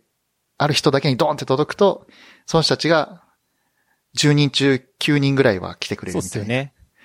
でもそれ90%来るってことだけど、実は狭めて狭めた結果10人、100%が10人の可能性もあるわけですね。うん。そうですね。うん。広げすぎると、まあ、たくさんいる人とか慣れてる人は来やすいけれども、初めての人にはちょっとっていう可能性はあり、やっぱありますよね。なるほどね。なんかちょっとその思ったのはその、えっと、ララベル JP カンファレンスで、ペチパー会議のその告知をさせてもらって、それでチケットを買ってくれた人たちっていうのは、えー、ツイッターとかで、ペチパー会議の告知を見ていたけど、自分には関係ないと思っていた人たちなのか、そもそも告知を見ていなかった人なのかっていうのがすごい気になるなっていうのは実はあって、マーケティングの話だよね。うん。でもそもそも見てない人の方が多いんじゃないですかね。そうだよそうすだそうするとララベルすごいっていうよりは、えー俺たちのマーケティングがララベル JP カンファレンスに負けてたのかなっていう感じもちょっとするというかね。うんでも立ち位置が違うから、なんか、そういうもんな気がしますけどね。うん。ターゲット層がそもそも違うというか。いやー、すごかったなと思いまして、なんか、おっさんが書いてる PHP とララベルやってる人が書いてる PHP は違うものなんじゃないかなって気がするというかですね。そこはどうなんですかねあんま変わんないような気がしますけど。ねだな、なんだろうな、その、えっと、まあ、今言ったのは、えっと、ララベルから入った人たちにとっての PHP っていうのは、ララベルが書かれてる言語なんですよね。で、僕たちの PHP っていうのは、PHP なんですよね。なんで、ちょっと、まあ、いろんなものが書かれてる。ファミコンミュレーター書かれてるかもしんないみたいな。なんで、いや、なんか、すごいなーっていう、そういうその、なんですかね、ゲートウェイドラッグじゃないですけど、その PHP に人を呼び込む存在になってるのかなとか、思ったり思わなかったりみたいな。うん。いや、それほんまそうじゃないですかね。なんかやっぱ聞いた話で、もともと Rails やってた人が、その、ララベルで今アプリケーション書いてて、PHP は書きたくないけど、ララベルだったら書きますっていう人がいるみたいなんでね。そうなんだ。へえ。それは、何、何がいいんだろうね。何が言って、やっぱそれソフトウェア的な話なのかなその、インフラとかは関係なくて。まあソフトウェアでしょうね。まあある程度ちゃんとクラス構造とかきっちりしてるし、まあ言うとこう、まあいわゆる PHP のそのモダンな開発ができるような基盤が整ってるんで、だ PHP の開発ってやっぱ幅がめちゃめちゃ広いじゃないですか。うん。だからその、まあ一枚岩の PHP ファイルの中になんか全てのロジック書かれてるのも PHP の開発だし、そのフレームワークをがっつり使うのもフレームワーク、あ、PHP の開発だし、っていうことじゃないですかね、多分。なるほどね。いや、今もうなんかあの、1枚の PHP 全部書かれてるってやつで、こう、あの上の方でこう、ドルモードイコールエディットって書いてあるのを思い出して、こう、すごいこう、あの、今脳が持ってかれてしまった。な、懐かしいと思って。あれすごいよね。1枚の PHP の中にルーティングも入ってるんだもんね。まあ、そういうわけでね、あの、ララベル、すごいなーって、思いました。僕もちょっとララベル書こうって思いました。でもあれすごかったのが、わ初めての開催でワークショップがあって、TDD のワークショップがあったんですけど、まあああいうワークショップって、まあメインのセッションが2つあある状況でワークショップやっても、そんなに来ても10人とか15、10人ちょいぐらいかなっていうイメージだったんですけど、なんか見てたらめちゃくちゃ人がいて、20人、30人、てかもう多分入れてない人もいるんじゃないかなっていうぐらい人がいたんで、あ、ワークショップでこんなに人が来るんだ。他に、裏でちゃんとララベルのセッションとかもやってるのに来るんだっていうのがね、すごくびっくりしましたねそうね。まあ、その話もやっぱり結構下に飛んでいて、あの、そういうカンファレンスでワークショップに人が来ないと思っているっていうのは、僕たちが普段カンファレンスで会ってる人たちが、えーカンファレンスルームにも行かんと、なんかあの、座るところが欲しいよねって言いながら、話をしてるっていうのばっかり想像してるから、やっぱりそのカンファレンスにね、ワークショップはって思うんだよね。まあそういう意味でやっぱり若い人が多いっていうのもあって、すごくなんですかね、学習意欲が高い人が多いかったんじゃないかなと思いますね、見てて。うん。だ本当にこう、ララベルとかそういう PHP の開発を学ぼうと思って来てる人が多かった印象ですね。うん。ああいうね、あのーワークショップみたいのは、すごいやりたいなとは、まあ、これ現地でも話したんだけど、やりたいなとは、すごく思うんですけど、一方で、やっぱそのカンファレンスに行って、その、知るものは、なんていうんですかね、こう、いい意味で頭おかしい人の狂気とか、ものすごいものを見たい、見せ、見て、見て帰ってほしい感も、やっぱりあって、どういうこう、で、やっぱりその、使えるお金から、会場の日数と面積は決まっていて、まあそれをどう振り分けるかなっていう話で、やっぱり僕とかがその振り分けると、なんていうんですかね、すごいこう変な、あの、それこそファミコンエミュレーターを作る話とか、そういうなんかあの、話に割り当てちゃいたいなって、ちょっとまあ思っちゃうんですよね。あの、でも、来てもらう人は、そういうその、聞くは、聞く方の人は、そういうその、変な人たちばっかりじゃなくって、今日 PHP 始めましたっていう人に来てもらって、行ってみたら、なんかあの上空で、えー、悟空とベジータがこう戦っていて、たまにしか見えないけど、俺もいつか、俺もいつかああなるんだって、帰ってほしいみたいな。っていうのはあったりしてね、なかなかこれは、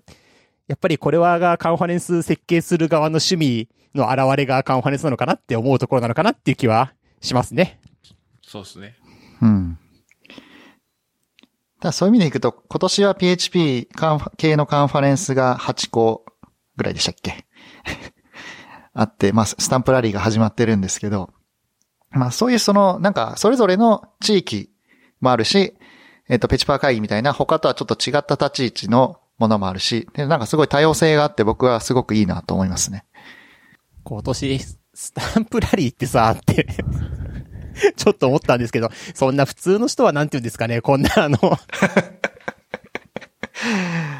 そうですよね。仙台があって、ララベルがあって、ペチパ会議があって、福岡、で、初、今年初で沖縄、で、北海道が復活し、で、初めての日本で開催のケークフェスタっていうのが、フェストっていうのがあって、で、最後東京と。そう。いやー、すごいですね。え、全部行くんですか？いや、これ僕はどうすかね。ちょっとわかんないですね。沖縄行きたいなと思ってるんですけどうね。ん。うん。で、福岡はホテル取ったでしょ？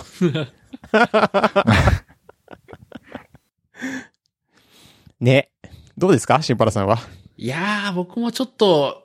とりあえずまあ今んところ解禁賞で来てますけど、そうっすね。ちょっとあの、それこそ福岡、北海道、沖縄あたりの流れはちょっと、ちょっとうまく調整しないとなとは思ってますけどね。そうだよね。しかも、北海道3連休だし、沖縄も確か3連休にするみたいな話あったんで、ちょっと週末3連休潰すのちょっと、しんどいなっていう感はありますね。いろんな事情で。うん。確かに。うん。いろんな事情で。えー、しかもあれなんですね、僕自分の iOSDC 今日程調整してるんですけど、これ北海道被るんじゃねえかな、みたいな気がこう。う。それ被ったらもう終わりじゃないですか。そうそうそう僕がいないとかね。北海道にそう、北海道います。いますって。もうバーチャル実行委員長でいいじゃないですか。ああ、いいね。バーチャル実行委員 可愛い声で挨拶するの。VTuber みたいなんでね。いやいや。めっちゃいいな、それ。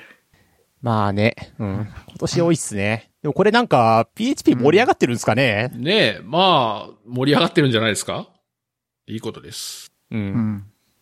じゃあ、ちょっとそろそろいい時間なんで、最後、ペチパー会議の話して終わりましょうかね。はい。じゃあ、ペチパ会議の話ですかね。えっと、まあ今年もなんかいろいろやろうとは思ってるんですけど、まあさっきもね、言った通り、あの、ペチ、PHP 会議ではなくペチパー会議なのでっていう感じでこうね、トークせ、トーク選定をしていますと。で、まあその結果出てくるのが、なんかこう、まあよくは、本当に役に立ちそうな MySQL に Web アプリのログを保存しているケースの8割ぐらいが幸せになる方法とか、あとはま帰ってきた平成最後のオレオレフレームワークの作り方って、これもタイトルで誰だか分かりそうな感じが若干するみたいな。そういうとこもあるけどね。まあこういう PHP とかそのね、アプリケーション作るのに便利な話があったりとか、まあ一方で、えー、ゼロから始める自作ファミコンエミュレーター生活。これ市川さんのやつですけどね。とか、はい、そうです。あとですね、コンパイラ作りの魅力を語るっていうですね、これあの、 DQNEO さんっていう方のトークなんですけど、僕はですね、あの、実行委員という立場じゃなくて、あの、一人のペチパーとしてですね、今回の best of、えー、プロポーザルが僕これだと思ってまして、これのですね、 description がですね、むっちゃくちゃ熱いんですよ。えこれぜひ、ぜひね、見ていただきたいんですけど、これ見たらもう聞きに行かざるを得ないっていうのでですね、僕はこれベストだと思っていて。で、それとかね、あとはその、まあ、ここは、まあ、PHP 関係ないな。あの、なんですけど、もっと関係ない話として、まあ、ネットワークのことを知るためにソフトウェアデータを、ルーターを自作した話っていう話があって、まあ、これもまた面白そうですね、みたいな話があったりね。まあ、そういうふうにその、えっと、PHP とか Web アプリだけではなくて、そのエンジニア、ソフトウェアエンジニアが見て、えー面白い話を、えー取り揃えておりますと。でですね、あの、その中にですね、ひときわまたも、あの、輝いているプロポーザルがあってですね、あの、PHP で JVM に入門するって書いてあるんですけども、これはですね、ちょっとそのタイトルからだと、あの、中身がわかりにくいと思うんですけど、これはですね、PHP で、えー JVM をか書きましたっていう話でですね、これすごいんですよね。エミュレーター書きからするとですね。すごい刺さるんですよ。で、この間ララベル JP コンで、これ書いた方が、えー懇親会の LT で、コードの断片を見せてくれたんですけど、それを見てた僕と市川さんがですね、こうビッてくるわけですよ。やっぱエミエミュレーターのコードって、あの、同じコードになるんですよね。これで見て、こう、グッときてですね。まあこれも結構おすすめですね。まあそういうふうにね、トーク紹介、トーク、そういう面白いトーク、それぞれてるんですけど、まあその他にもね、あの、ペチパー会議は会議なので、やっぱ人と人で話をするのをやりたいと思っていて、あの、まあ PHP の現場公開収録はこれ聞く話ですけど、あとはですね、あの、ペチパーチャレンジっていうのをやろうと思ってまして、これはですね、よくあの、セキュリティ系のカンファレンスとかだと CTF って呼ばれているやつなんですけれども、なんかこう、会場の中とかにですね、あの、シャープから始まる文字列があるので、それを集めて、サイトに入力すると、ポイントがゲットできますと。まあ、そういうのやろうと思ってるんですよね。で、それに関連してですね、あの、セキュリティといえばの徳丸さんに、あの、企画をですね、ちょっと参加していただけませんかっていうお話をして、えー、徳丸さんに、えー、脆弱性のある、えー、PHP アプリを書いていただいて、それを攻撃すると、データベースの中とかに、その、えー、ペチパートークンが隠されていて、それで、あの、得点を競いましょうみたいな。そういうのをやろうと思ってます。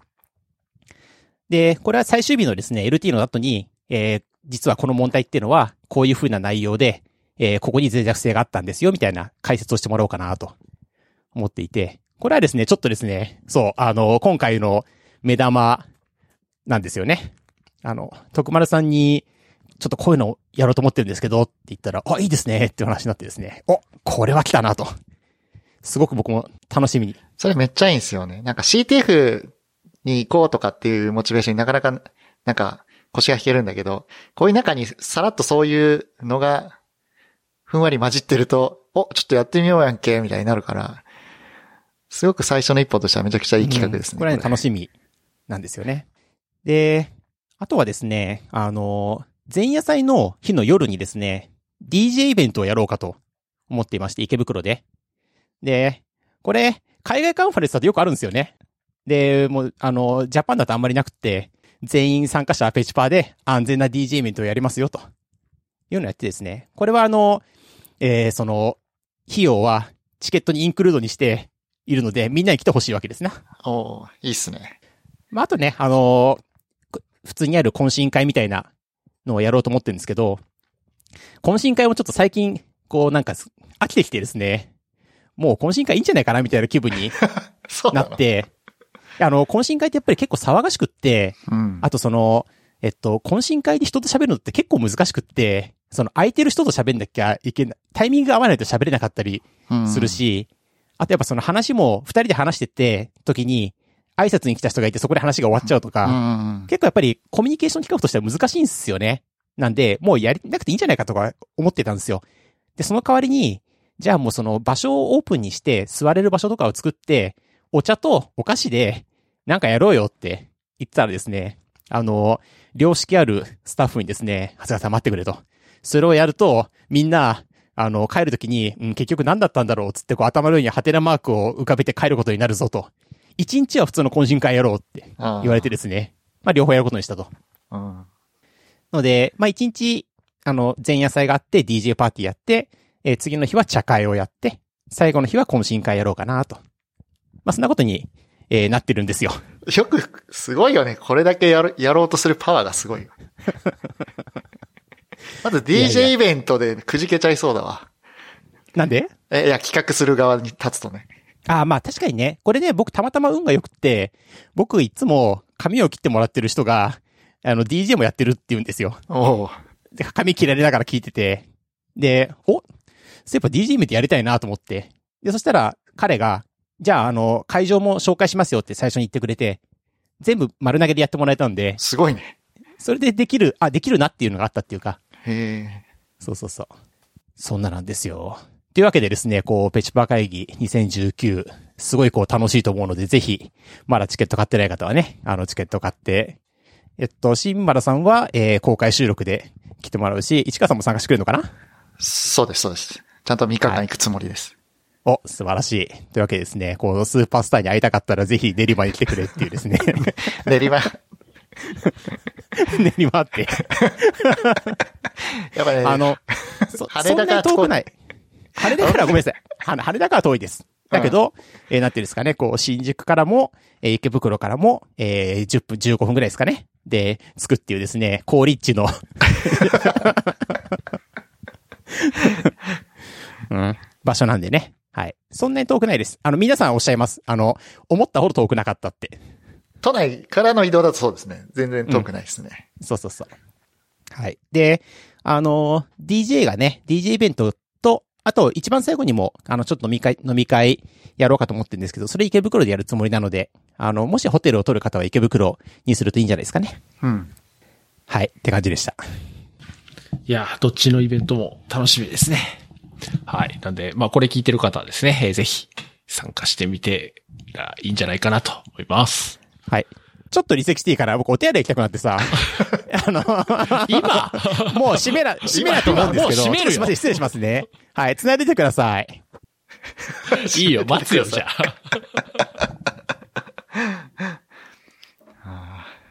いや、でもなんか、長谷川さんが言ってた、その、発表者、なんだろうな。その、もちろん PHP の発表もあるし、フレームワークの発表もあるし、なんか、いろいろバリエーションに富んでるんですけど、ペチパー会議。その、なんか、今すぐにはわからないけれども、聞いたのが4年後ぐらいに、ああ、あの時なるほど、みたいなのとか、なんかそれぐらいの発表も何個かあっていいよねっていう、いいんじゃないかなっていうのをは長谷川さんが言ってて、なるほどねっていう、なるほどねっていうのは僕はその、最初に、えっと、ゲームボーイエミュレーターの話を長谷川さんに聞いて、で長谷川さんの発表うまいから、なんか、あの、トークだけ聞いてると、なんか分かった気になるんですよね。で、その後にファミコンエミュレーターの話も、なんとなく聞いて、なんとなく、あ、完全に理解したみたいになるんですよ。ただ、実際は何も理解できてなかったっていう、その、実際手を動かし始めて、使用者読み始めてってやると、俺何も理解してなかったというか、翌日何も覚えてなかったみたいな 感じで、でそれがやっと僕は3年、3年前ぐらいに初めてゲームボーイエミュレータの話聞いた気がするんですけど、3年かけてやっと、あの頃長谷川さんが言ってたような話を詳細まで理解できるようになりつつあるという感じ。はい。あの、今お手洗いから帰ってきて僕は戻ったんですけど。繋いできました。何面白い、面白い話してるんですか これ、そうそうあれですよね、わかるとすごい面白いですけど、そう。多分人生においてそんなにいいこともないし、儲かりもしないっていう。いや、本当そうなんですよ。まあそういうことの方がね、あの、得てして面白いんでね。うん。そうですね。はい。まあそういうこう、種を拾いに行くっていうのもこのカンファレンスの良さだとは思うんで。うん。た、確かになんかこう、今は自分には関係ないけど、まあ、この時間帯特に聞くものもないし、ちょっと聞いてみようかなと思って入ってみるっていうのも一つですね。うん。うんうんそれやった方がいいっすよね。うん。うんせっかく来たんだから、なまあなんか聞いて、キーワードだけでもなんとなく聞いて、そんな真剣に全部受け取らなくていいんで、そうやって聞いたことが本当いつ役に立つかわかんないんでね。そうですね。。そういうのを聞いとくと確かにいいと思います。はい。はい。じゃあちょっと、えーっと、一応ざっと眺めて、もう心残りはないかを。大体話したけどね。あ、これあれだな。これ今一言だけ言えば、こう、ショーノートに載るのかな。あのですね、えー、ララベル JP コンの会場でですね、市川さんに、僕はですね、一方的にですね、この、プレステ4のですね、エースコンバット7の VR がすごい話っていうのをしたんですよ。で、何がすごいかっていうと、これね、ハードウェアがすごいわけじゃなくて、ソフトウェアを作る人の覚悟がすごいんですよ。で、その、今までだったら 60fps をちょっとぐらい落としてもいいやって思っていたんだけども、VR はそれを落とすと即座に酔うから、その、優先順位が違うとか、まあそういう話がですね、をですね、最近あの、僕、あの、エースコンバット7プレイしてて、で、PSVR 持ってたんで、あの、2年間箱から出してない PSVR を箱から出して使ったら、久しぶり、は久しぶりにですね、もうなんか10年ぶりぐらいにゲームで興奮したんですよ。あまりによくできていて。で、本当にびっくりして、この感動を誰かに伝えなきゃいけないとずっと思ってた時に、運悪く市川さんが、あの、目の前にいた。目の前にいて、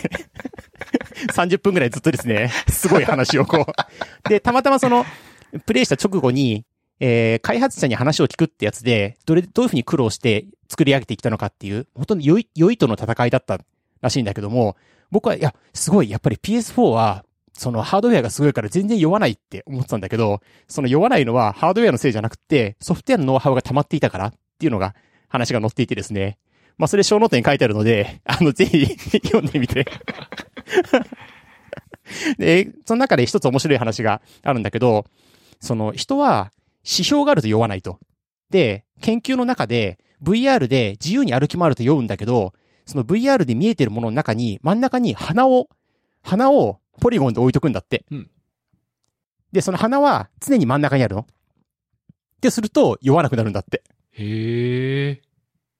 で、それと同じことを、その戦闘機でやると、コックピットのがあって、コックピットの真ん中にはケーキがあって、それを常に固定しておくんですって。で、そうすると周りが動いても酔いにくいんだって。へえ。っていう話とか載っていて、むちゃくちゃ面白いんで、うんぜひ、はい、読んでくださいあいいね。あ読んでみよう。超唐突。これは、あれですね、あの、ララベル JP コン会場で話したことっていうとこしか、つながりがないですね、今日の話と。でも話したかったんでしょめちゃくちゃ。そう、そう、あの、世の中に自分が感動したことを伝えたいのはオタクの差がなので、いや、でも本当に面白かった、その話は。うん。面白いですよね。はい。じゃあ、今回はこれにしときましょうかね。はい。まあ、その続きが聞きたい方はぜひ、ペチパー会議に行ってですね、長谷川さんに話さないといいんじゃないかなと思います。はい。ということで、えー今回のゲストは、長谷川さんと市川さんのお二人でした。お二人どうも。ありがとうございました。ありがとうございました。